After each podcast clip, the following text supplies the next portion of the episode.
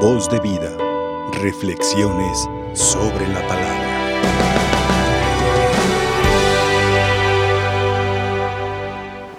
Muy estimados hermanos, qué acto tan grande de amor nos ha dado nuestro Señor Jesucristo. Cuando nosotros leemos los cuatro evangelios,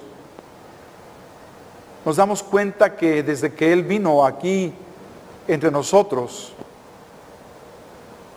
se entregó generosamente para salvarnos. Y nos dio lecciones muy grandes de fe, de amor. No solamente con su palabra, una palabra que nos alimenta, sino también con su testimonio.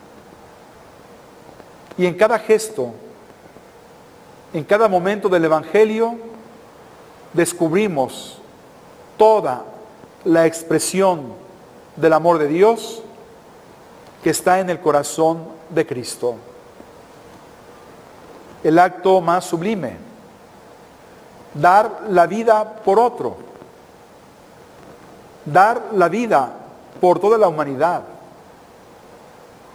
Nosotros sido afectados por el pecado de nuestros primeros padres.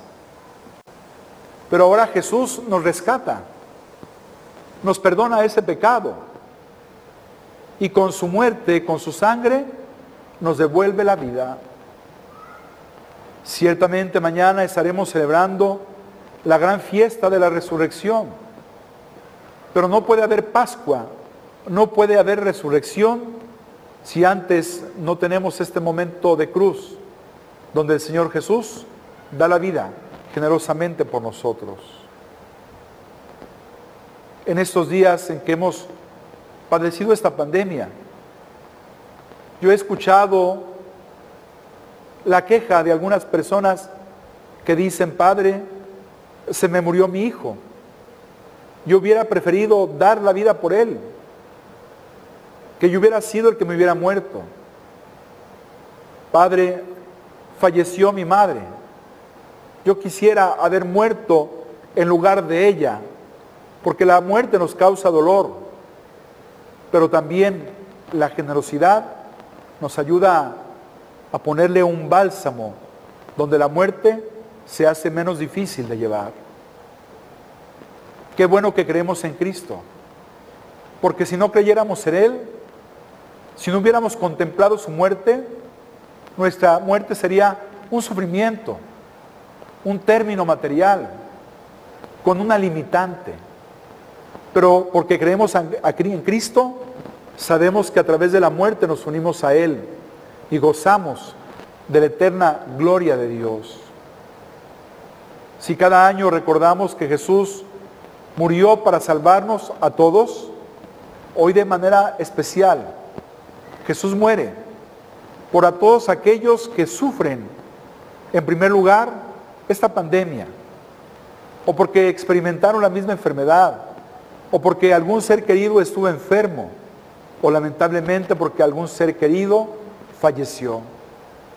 Jesús nos entiende y Él nos da el bálsamo de su gracia para poder soportar, enfrentar estos problemas. Lo que antes, como dice la escritura, la cruz, era un acto de vergüenza. Era el peor de los castigos para el peor de los criminales. Dice San Pablo, esa cruz ahora se convierte en gloria de Dios.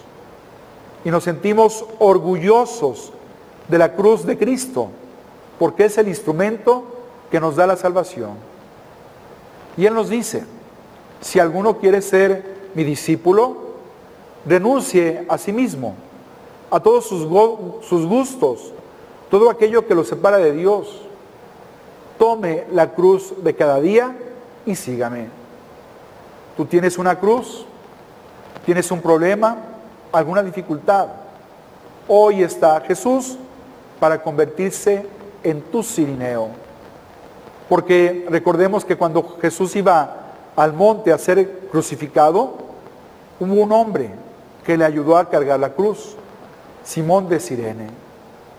Cuando nosotros sintamos que la cruz es muy pesada, que ya no la podemos cargar, digámosle a Jesús, ahora tú conviértete en mi sirineo para que me ayudes a llevarla, para que no reniegue, para que sepa aprovecharla en bien de la humanidad, en bien de nuestros hermanos.